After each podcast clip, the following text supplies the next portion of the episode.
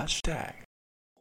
Muy bien, hola, ¿qué tal amigo, amiga del internet, de las redes sociales? Qué bueno que estás ahí y que, prestas de tu atención a esto que es eh, un tiempo para conversar de temas que puedan parecer de tu interés, ¿eh? Interés social, eh, cómo no, eh, las tendencias, la cultura, sexualidad, cines y, y todo lo que pueda parecer de tu interés. Vuelvo y repito, esto es el hashtag y gracias a ti nuevamente por tu atención y tu tiempo. Bueno, ya para iniciar un tema, diría que inquietante para la sociedad dominicana.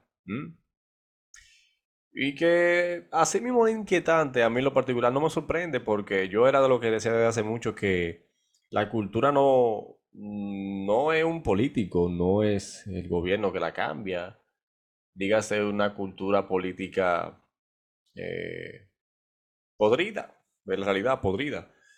Eso no es el gobernante, eso es todos los sectores, todas las áreas, todas las partes que puedan aportar y que eh, a esta sociedad eh, pues la, la, mantengan, sean columnas de la sociedad, de lo que quiero decir, eh, las que la van a cambiar. Si en algún momento, en años, en, en 200, 100, 300, porque yo siempre digo que tienen que morirse los abuelos de, nosotros, si que quieran, los papás de nosotros, nosotros, los hijos de nosotros, los hijos de los hijos de nosotros, y así sucesivamente. Pero bueno, eh, yo entiendo que uno puede ir poniendo su granito de arena y e ir poniendo su, su, su, aporte para ese real cambio. No el que te viene a la cabeza cuando tú oyes la, palabra como tal. ¿Eh? Que ánimo de, ser sarcástico ni ánimo de, insinuar nada. Pero bien, un tema inquietante y que eh, ya seriamente eh, se está viendo como el peso que tiene. El tema de que si esto es un narcoestado, sí o no, si esto Aquí hay capo por donde quiera. Lo digo por donde quiera por los funcionarios públicos que desde ya unos meses, un tiempo, fueron apresados y extraditados. Tal es el caso del, diputado de Santiago,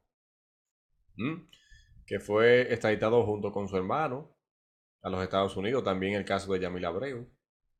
Y de unos cuantos más. Hasta hace poco se crea nuevamente un caso, un operativo denominado Operación Falcón, que es el que eh, da a relucir más cabezas involucrados al narcotráfico. Entonces, hasta donde se conoce, las mayorías son del, del partido de turno, el partido oficialista, el Partido Revolucionario Moderno PRM. Eh, si acaso, y del partido de oposición, PLD, han, hay caras, hay cabezas que guardan alguna u otra relación con imputados allí. Entonces, eso hasta hace poco. Lo que yo he visto es que eh, el presidente sí se manifestó y dijo que aquí no había vaca sagrada, pero si, si a eso vamos, Yo la estoy viendo, la vaca sagrada. Yo la estoy viendo. Eh, o sea, par de gente presa, par, meten a par de gente presa ahí, pero. Y el tulpen de Macarrulla, por ejemplo. ¿Eh? Pero esto no, esto no es lo que viene, esto no, no es tanto eso. Eh, lo que quiero decir detrás de, de, todo eso antes es que yo no he visto que el partido haya notificado una comunicación que explique. Porque eso es que vamos. Ese es el punto. No es juzgarlo por los narcos, es que ellos mismos justifiquen. ¿Por qué tanto narco? ¿Por qué tantos capos? ¿Por qué tanto vinculamiento a eso? Esa es la gran pregunta. Esa es la gran pregunta que hay que hacerse. Esto fue un asunto que de hace mucho se venía denunciando. Perdón ya de hace mucho y hasta donde se, podía se ha venido denunciando. Por ejemplo, Ángel Martínez ya ha venido acusando abiertamente a funcionarios de vínculos con, el capo.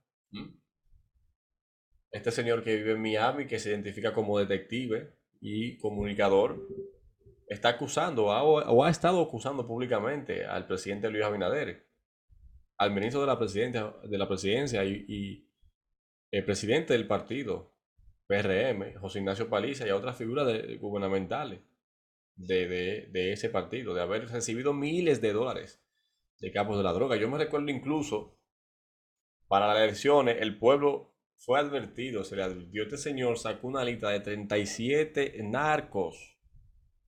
Pero en ese momento la gente estaba depresional, ah, no, que, que el cambio va, que hay que sacar a la gente del PLD y muchísimas cosas. Y ahí está. Ahí está, yo no te lo voy a decir, no te voy a decir el, la palabrita ahora. No te, no te voy a decir lo mismo que te dice todo el mundo, coge cambio. Tú no quieres cambio, coge cambio. ¿Qué? Pero esto ya eh, se ha advertido. Se estuvo advirtiendo muchísimas veces.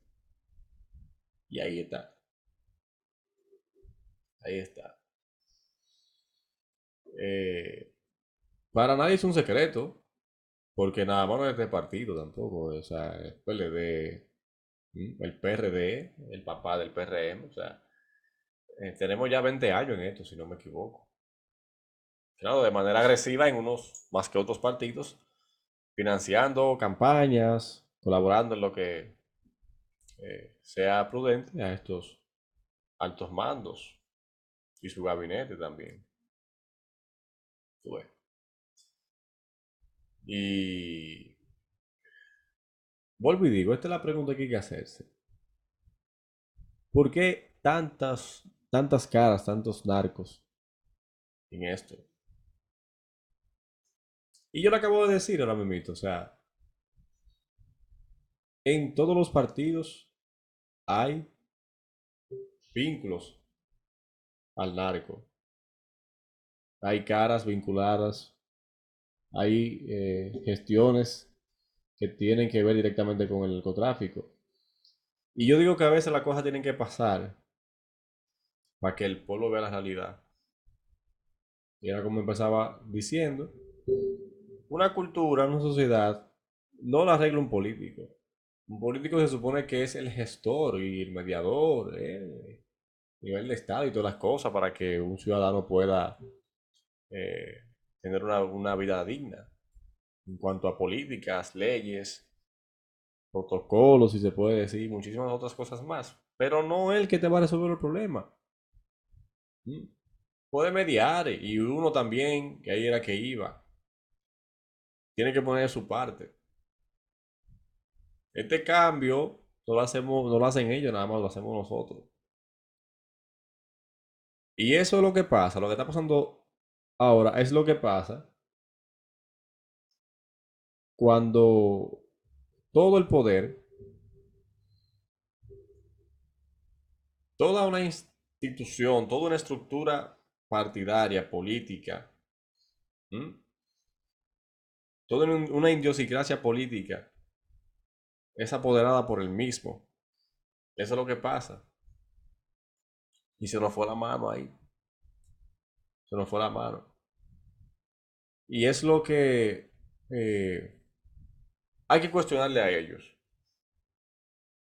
Ya, eh, definitivamente. Y dada la circunstancia. ¿Por qué hay tantos narcos? ¿Por qué? Pero yo creo que el aprendizaje que debe de quedar al ciudadano, al votante, al joven, tanto como el mayor, al ciudadano dominicano. Los políticos no nos resuelven a nosotros, no, no, no son nuestros salvadores. Los salvadores de una nación somos todos. Y bueno, ante temas como estos, de elecciones, de poner a personas ahí, hay que tener la cabeza bien amoblada y bien puesta. hubieron muchas cosas que aquí se dejaron claro. No, no, no con las ganas de irme al tema de, de, quién gobierna, quién gobierna mejor o, quién lo hace mejor o, peor. No, no, no. ¿Eh? Y ahora que nosotros estamos, a, que a lo que yo me refiero, ahora que nosotros nos estamos dando cuenta que la clase política dominicana está totalmente sucia. ¿eh? Totalmente sucia. Todos están ligados, todos.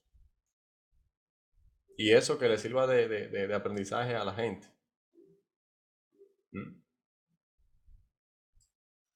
Eso que le sirva de aprendizaje a la gente. Yo vuelvo y digo, ya Martínez, este periodista, Ángel Martínez, quien en la campaña electoral le denunció que había 37 narcotraficantes en las filas del PRM, ha hecho repetidos pronunciamientos, ahí está, repetidos pronunciamientos en YouTube desde que el juez Vladimir Rosario García, de la novena sala penal del Distrito Nacional, perdón, dictara la orden de conducencia en su contra.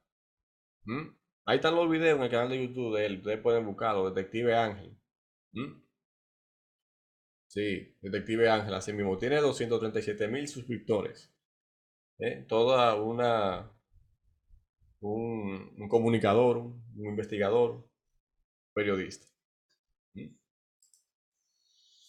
Pero bien, eh, esto era como, aparte de un comentario o una cuestión, un tiempo de reflexión ante el tema.